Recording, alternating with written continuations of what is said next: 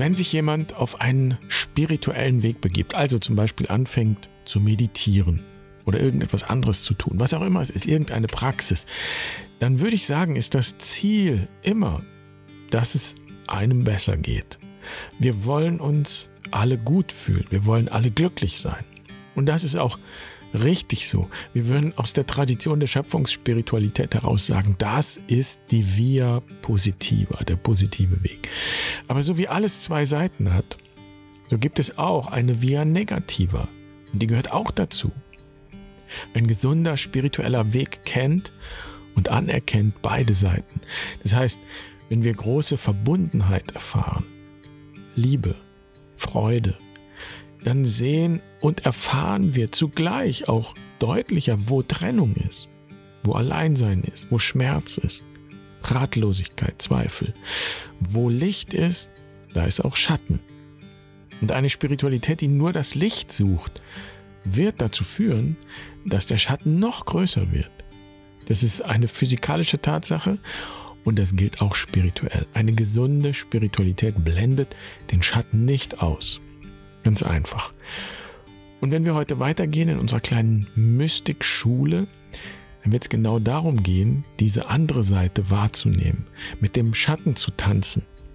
Also auch mit dem, was wir lieber ausblenden, vermeiden, nicht wahrhaben wollen. Wie geht das? Wie fühlt sich dieser Schattentanz an? Wir sind weiter unterwegs mit Marion Küstenmacher und Meister Eckhart.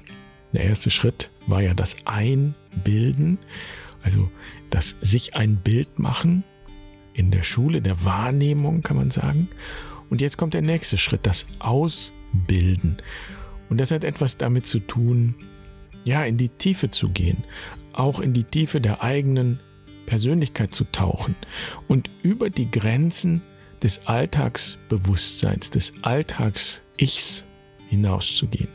Und damit herzlich willkommen bei Barfuß und Wild. Ich bin Jan. Schön, dass du dabei bist. Ich freue mich, diese Folge mit dir zu teilen.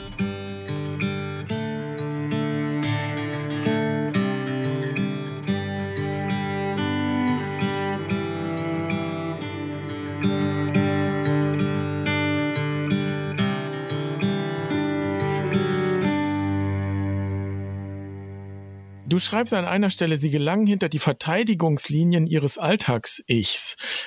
Ah ja, also das funkt mir da immer dazwischen, wenn ich mich gerade ähm, einlassen will. Oder wie soll ich ja, das verstehen? Ja, ja, ja, also vielleicht verstehst du es so. Was wir, was wir haben, ist ein wunderbares Ich, das eigentlich so der Direktor ist oder der Manager, damit wir hier in dieser äußeren Realität gut klarkommen und unser Leben einfach gut leben können. So, das ist eigentlich eine ganz tolle Sache, so ein Ich. Aber um dieses Ich herum hat sich so ein ziemlich lästiges Griff von Ego-Anteilen angesiedelt. Das kriegst du irgendwie nicht so leicht weggekratzt. Ne? Und äh, das da kommen zum Beispiel dieses, ständig diese Querschläger rein. Also das geht gar nicht, was soll das denn? Ist alles Quatsch, braucht doch kein Mensch und so weiter.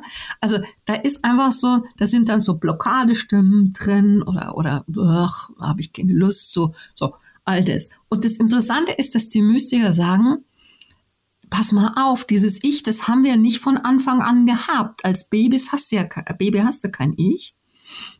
Und wir sind nach und nach haben wir mit diesem Ich aber unterscheiden gelernt. Ne? Also das bin ich und das ist das, das sind die anderen oder das ist die Umwelt.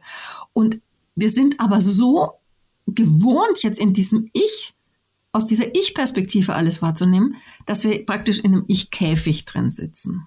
Und die, und die Mystiker sagen, irgendwie musst du aus diesem Ich-Käfig raus. Aber dazu musst du erstmal wissen, wie dein persönlicher Ich-Käfig ausschaut, ne? damit du das Türchen aufkriegst. So, und das ist diese Wendung nach innen bei dem Thema Ausbilden. Das heißt, da gehe ich nach innen und guck mal, was da alles drin los ist in meinem Inneren. Einerseits ist es ganz wichtig, dass man seine Gefühle gut kennt, gut benennen kann. Das ist eine ganz wertvolle, wichtige Sache. Andererseits kann man da aber auch kleben bleiben an diesem Gefühls, sage ich jetzt mal, Zeug, ja. Mhm. Äh, das, dann sind wir nur noch Gefühlswesen und da sagen die Mystiker, mm, es gibt eigentlich nur ein Gefühl, das sich zu Gott trägt und das ist reine Liebe.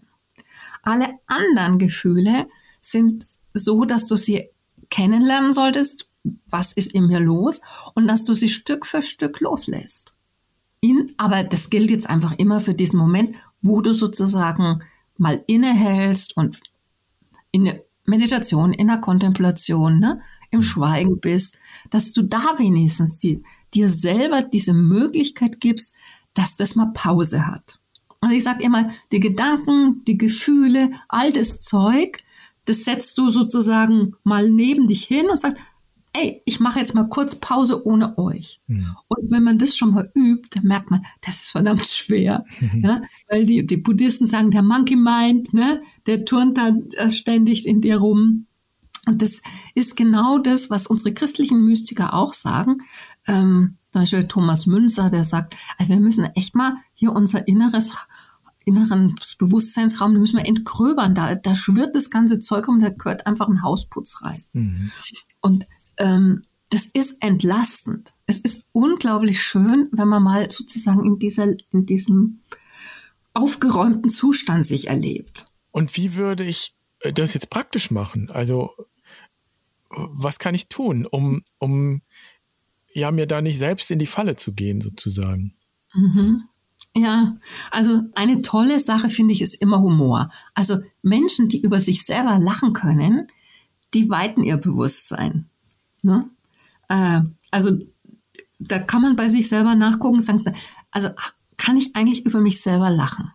Mhm. Kann ich wirklich, wenn, auch wenn andere mich kritisieren, kann ich da zum Beispiel sagen, das ist schon ärgert, das ärgert mich jetzt, was der da sagt. Der, der ist so doof. Aber vielleicht ein bisschen was könnte ja dran sein. Ne? So macht man ein bisschen die Tür auf, mhm. um nach innen zu gucken und auf die eigenen Schattenthemen und die eigenen blinden Flecken zu kommen. Mhm. Das ist so wichtig, dass man wirklich auch sein Inneres anfängt, klug zu bewohnen. Ich habe jetzt so ein Bild im Kopf von dem ersten Schritt, wo es ja ums Wahrnehmen ging, mhm. einfach so wie die Dinge sind. Und dann ist der zweite Schritt, sowas, ähm, also korrigiere mich, aber ich habe so ein Bild im Kopf. Eigentlich trete ich einen Schritt zurück, innerlich auch, und betrachte auch mich selbst. So mhm. bin ich auch. Und das in der Tat könnte Mut erfordern, zu sagen, oh wow, so, so bin ich auch. Ne? Ja. Ja, das erfordert wirklich Mut. Und also ich kann es auch aus meiner eigenen Erfahrung sagen, manchmal erschrickt man einfach nur. Ja? Also man erschrickt darüber, über diese Untiefen im, in einem mhm. selber. Und es ist, also ich weiß das auch von anderen Menschen, die ich auch in Exerzitien oder so begleitet habe. Man fängt dann auch an zu weinen. Und das ist so ein anderes Weinen als jetzt so ein Weinen, weil man beleidigt ist oder gekränkt ist, sowas nicht gekriegt hat und, und so. Ähm, sondern das ist so ein, ein Weinen, da weint die Seele, aber da löst sich was dabei. Mhm. Ja, also dieses, das finde ich so toll, dass auch hier wieder so eine Körperebene einfach dabei zugeschaltet wird. Mhm. Ähm, und ich, also ich bin sowieso der Meinung, dass also auf der Körperebene all das, alles passiert. Deswegen finde ich es auch im Christentum so toll, dass wir sagen, Gott wurde Mensch. Weil das ist nun mal dieser Körper und wir sagen, Gott hat sich inkarniert. Es ist dieses Geheimnis, ein Körper zu sein, in dem das Göttliche erwacht. Hm. Das ist, das ist unglaublich, hm. finde ich. Ja, dann hat es ja auch was, also mit Wahrhaftigkeit zu tun. Das finde ich jetzt mhm. spannend, ähm, wenn wir bei einer Quest zum Beispiel ähm, in der Vorbereitung ähm, am Ende so einen Satz formulieren. Jeder formuliert einen Satz für sich. Woran kann man jetzt merken, ob der Satz trifft und wahrhaftig ist oder nicht? Das merkst du nur körperlich. Das merkst du dann, wenn sich einer hinstellt und, und auch wenn du gesagt hast, da kommen dann Tränen, so, dann ist, dann ist nämlich nicht nur eine Kopfgeburt, sondern es ist sozusagen ein wahrhaftiger Satz, der etwas mit umfasst, was mhm. ja man ganz nennen könnte, so. Und dann verstehe ich das auch mit dem Üben, das, was wir eigentlich üben, jetzt als angehende Mystiker, sage ich mal, und Mystikerinnen, ist, immer wieder den Schritt zurückzutreten und zu gucken, ah, das ist so, das ist so und das ist so. Und wenn es um den Schatten geht und das, was da im Schatten liegt, finde ich auch sehr spannend. Es sind ja auch manchmal Dinge im Schatten, ach, vielleicht gar nicht so selten, die wir eigentlich gut gebrauchen könnten, die wir dahin verschoben haben. Ne? Ja, in der Tradition nennt man das den goldenen Schatten ja. auch, ja. Also es gibt auch etwas, das ich mir nicht zutraue und jemand kann mir sozusagen helfen, diesen, das als meinen goldenen Schatten zu entdecken mhm. äh, und plötzlich gestalte ich etwas, was wertvoll ist und anderen dient oder mir die Schönheit mehrt und so weiter. Mhm. Was du gerade angesprochen hast, dass man da sozusagen in der, in, bei den gemeinsamen Prozessen, wenn man dann diesen Satz, diesen Herzensausdruck formuliert und die anderen nehmen das ja auch wahr, ne? Das ist echt. Ähm, das ist die Wolke der Zeugen dann, ja? Mhm. Also dadurch wird es nochmal beglaubigt. Mhm. Es gibt ja nicht nur die Ich-Wahrnehmung, es gibt immer auch ein sehr feines Wir wahrnehmen können, ja, also die Gruppe. Und das ist halt so kostbar, wenn man in so einem so eine Prozesse nicht alleine macht, sondern äh, wenn man immer wieder auch so äh, Gemeinschaftserfahrungen hat, äh, weil dieses Netz, das trägt halt, halt dann auch und und dann traut man sich auch, weil sich die anderen trauen, sage ich mal, ja. Äh, und man öffnet sich, weil sich die anderen öffnen. Und man schöpft aus der Tiefe, weil der Brunnen der Tiefe plötzlich von allen äh, wahrgenommen wird. Und wenn du in die Tiefe kommst, dann dient es allen. Mhm. Das finde ich auch so genial.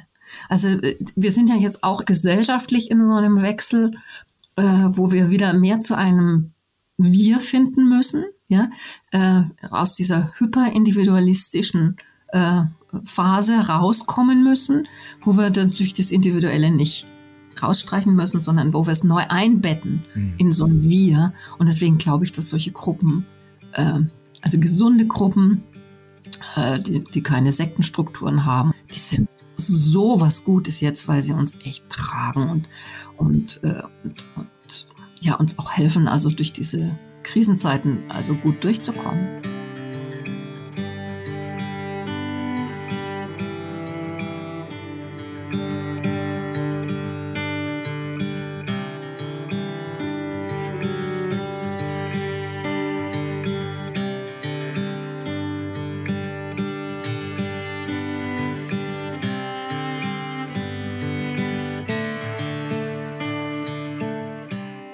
Jetzt gibt es ja auch die verbreitete Vorstellung, ich begegne dem jedenfalls immer wieder, dass man Schattenarbeit einmal richtig macht, zack, dann bin ich durch, dann bin ich erleuchtet.